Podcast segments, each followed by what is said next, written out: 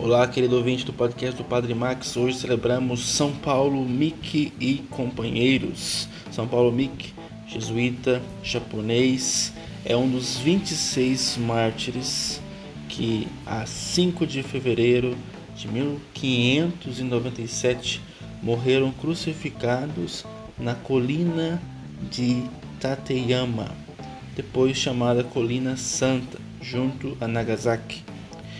A evangelização do Japão inicia por São Francisco Xavier, 1549 a 1551. Tinha dado os seus grupos e a comunidade cristã atingia em 1587 aos 250 mil membros. O imperador, que inicialmente tinha favorecido os missionários, decretou a expulsão dos jesuítas e mandou prender seis franciscanos espanhóis e três jesuítas japoneses. Foi um tempo de dura repressão. Paulo Mick era filho de um oficial. Foi educado num colégio jesuíta em 1580.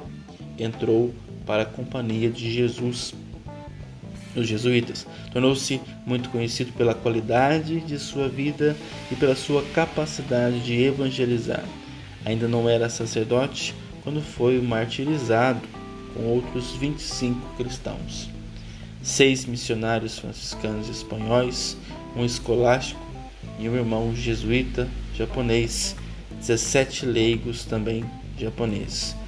Todos foram canonizados por Pio nono em 1862. Que possamos ter essa coragem na nossa evangelização.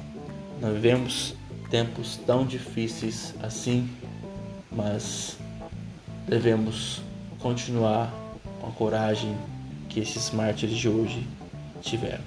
Que viva no céu São Paulo Mick e seus companheiros.